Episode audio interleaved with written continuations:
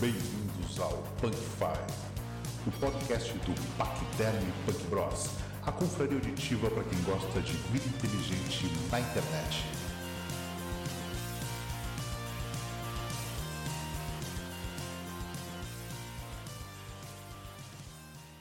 Bem-vindos ao Punk Five, o podcast do Pacderm Punk Bros. E hoje nosso podcast vai ser sobre Rock Against Racism, né, que foi um grande evento que aconteceu no, no século passado, agora dá para dizer assim, né? É.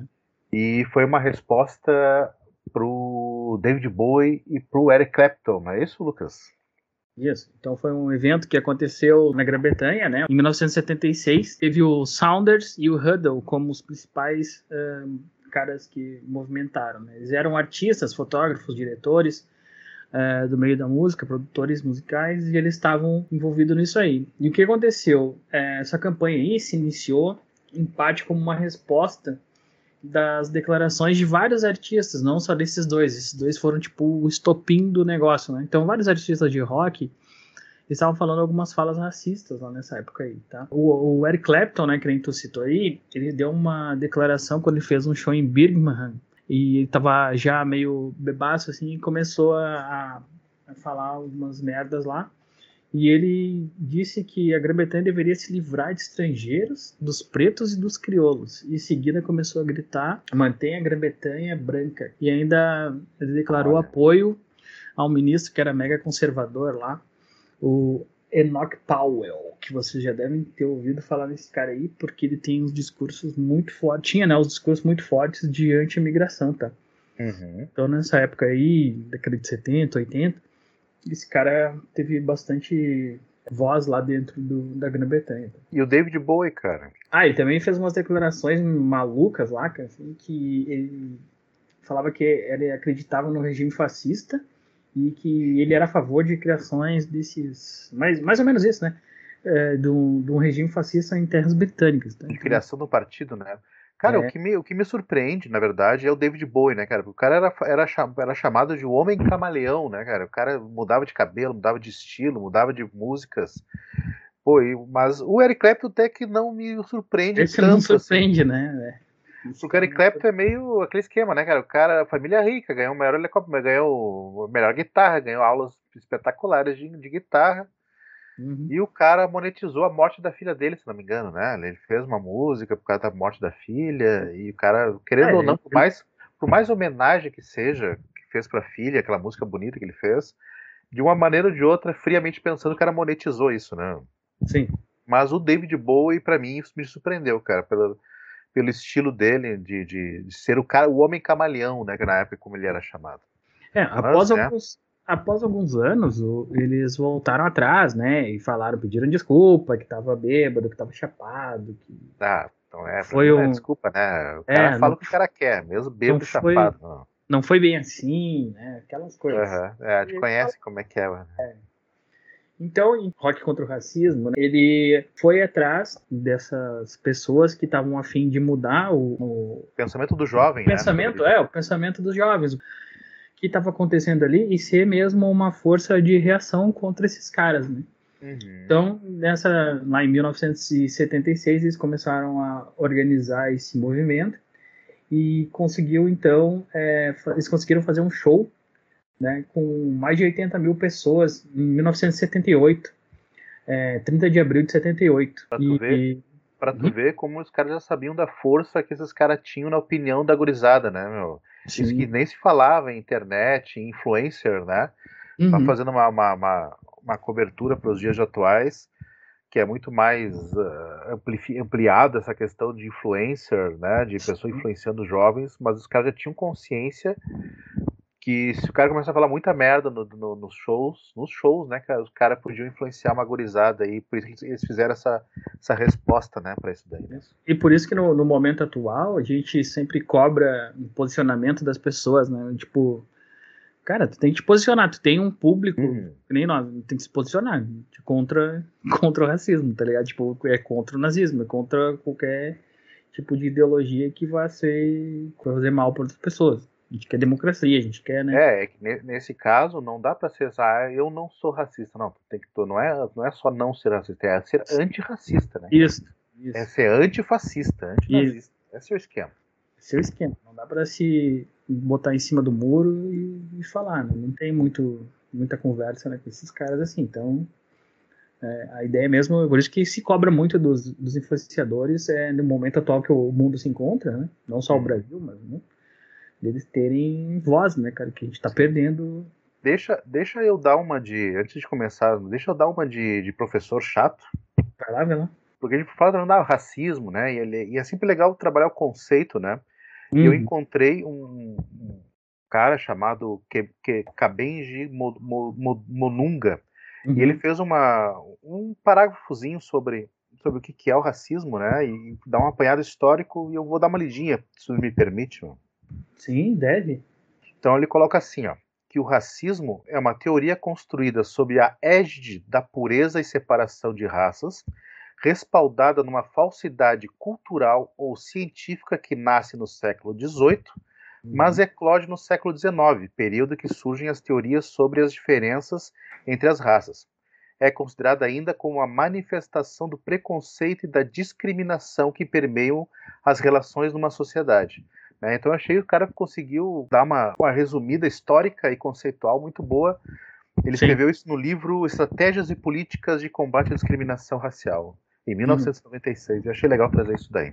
Ah, isso aí é bom também, né, a gente pontuar isso para poder entender um pouco do, do que, que é, né, e como que até hoje a gente a gente luta contra esse tipo de, de preconceito aí. Né? Falando um pouco mais lá sobre o, o, evento, né? Ele misturou músicos que faziam parte do rock, obviamente, uhum. do punk, do reggae, uh, da, até da música pop, né? Se, com, artistas da música pop se envolveram para criar então esse, esse evento. Então esse evento ocorreu lá em 78 uhum. e contou com mais de 80 mil pessoas que marcharam do Trafalgar Square, né?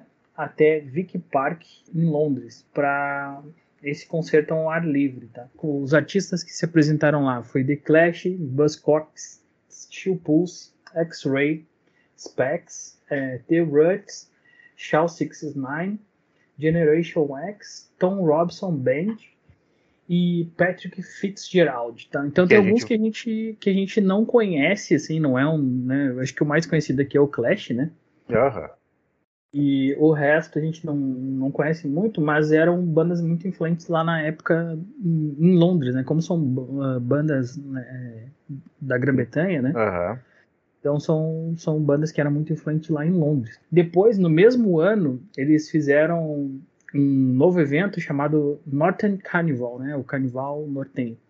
E, em Manchester. E, e contou com, com um público de do 25 mil pessoas, tá? Então um pouquinho menor por causa do espaço lá. E as mesmas bandas que tocaram lá, algumas também é, voltaram a se apresentar, como o Buzzcocks, daí vieram também o Graham Park uhum. e o Hammer and Misting Roots, tá? Então, outras bandas legais para que vocês também possam ir atrás, né? Em 79, uhum. eles continuaram fazendo show, cara, agora com outras bandas também, e foi realizado no Hall de Londres lá, com Crisis e The Vapors e Bigger. E, enfim, o evento continuou acontecendo em vários anos, né? Do, uhum. Outros anos. E é isso aí. Houve um retorno, né, do Rock Against Racism no, no, no século XXI, não houve? Isso. Então, no, em 2002, devido ao auge eleitoral lá em, na Inglaterra, né? British National Party a Frente Nacional Britânica, né, que eles chamam lá. Esses caras também são direitoso, maldito, assim, e os caras, então, em 2002 voltou a acontecer esse evento, tá? Foi recriado com outro nome, então era Love Music, Hate, Racismo, né? Então, uhum. a minha música, eu odeio racismo, Sim. que era, já era parte do slogan do movimento anterior, tá? Em 2008 também tiveram uma comemorações dos 30 anos do festival e foi organizado esse mesmo festival com um nome, né? Só que eles adicionaram o carnaval. Então era o carnaval, é, né? Love Music Hate Racism Carnival, é, com show de várias Foi as bandas? Isso, inclusive os Buzzcocks, cara, eles voltaram em 2008 para tocar nesse nesse festival aí em homenagem, entendeu? Os caras que tocaram lá na década lá em 78, na década de 70, uhum. voltaram para cá para tocar no, no evento. Fazer o revival. Isso, isso. Tá? E o festival foi crescendo, cara, assim, e vários outros artistas foram é, se envolvendo, né? Uhum. E também teve o festival também foi organizado na Austrália, cara. Então ele saiu lá da, da, da banda do, dos londrinos lá, né? E foi lá pra, pra Austrália. Lá. Lembra, isso aí é para vocês se posicionarem e não aceitar racismo e não ser racista, ser antirracista. E eu acho também importante lembrar de uma galera que já existia bem antes, né, do, desse movimento Rock Against Racism, né, que lutou contra o racismo, talvez uma, da maneira de, uma, de, um, de um ambiente mais hostil ainda que, que na, na, década de, da década de 70, né? Uhum. Que é o caso do Jimi Hendrix, Chuck Berry, Little Richard, Fats Domino, uh, o Nile Rodgers, a Aretha uhum. Franklin, então esse pessoal aí que a representou, né, cara, e, e lutou contra o racismo talvez muito mais hostil, muito mais perigoso, né, na, na, na época deles, né? É. E quem não conhece esses caras aí, tá ouvindo e não conhece, é, explica pra eles, Fabrício, quem são eles, eles. Olha, o Jimi Hendrix, só pra gente começar, o Jimi Hendrix é, um, pra mim, é considerado um dos melhores guitarristas da, do mundo. Uhum. E o cara tocou no. Ele ficou muito famoso por tocar no Woodstock, né? Uhum. O Chuck Berry simplesmente é o inventor do rock and roll, né, cara? Não, tá nem, não tenho nem o que dizer, junto com o Little Richards, né? O Fats Domino, ele era um, ele era um pianista um cara gordinho, assim, com o cabelinho cortadinho retinho, que também fazia um rock and roll mais melódico, assim, muito bonitinho. O Nile Rodgers é famoso, até se coloca ele na, na, na, internet, tu vai ver que tem várias músicas que tu, provavelmente tu conheça deles, né? Como Good Time, né? Uhum. A Aretha Franklin também foi uma, uma, uma cantora de, de, de, jazz, de blues também, que tinha uma voz espetacular e representava muito bem a cultura negra nos Estados Unidos. O mesmo caso da Nina Simone, que ela tem uma música que talvez eu acho que mereça, é, apesar de não fazer parte do Rock Against Racism, é uma das músicas contra o racismo, um dos mais lindas que eu já ouvi, que é o I Got No, né? Uhum. I Got No, I Got Life, de 1968, de Nina Simone. Uhum. Né? Tem, no, tem no que procurar no YouTube, a gente vai talvez botar um pouquinho também para vocês, tem legendado para quem quer saber a letra, o ela está cantando, vale muito a pena ver, então acho que também vale como uma menção honrosa. Basicamente é isso, pessoal. É mais para vocês não esquecerem que existiu esse evento e talvez hoje a gente precise mais eventos desse pelo mundo, né?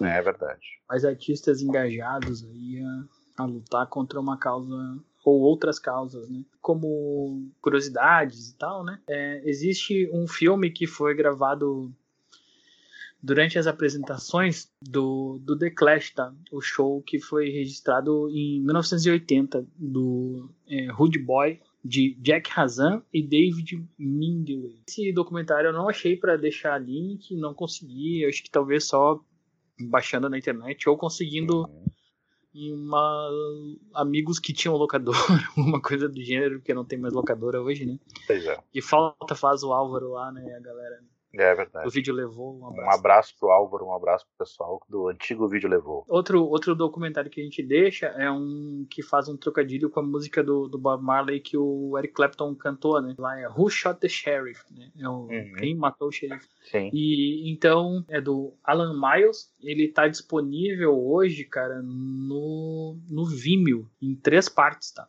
A gente vai deixar o link pro pessoal. Ele tá uhum. tá todo, todo em inglês. Não, é um documentário bem legal. Não, não tem legenda, não consegui achar legenda. Eu acho, mas eu acho que vale a pena dar uma forçadinha ali. É, né? o cara se concentra. É, é, até é bom para dar uma treinada no inglês. É, são três partes de mais ou menos 15 minutos, meia hora cada uma. E a gente vai deixar o link aí para vocês.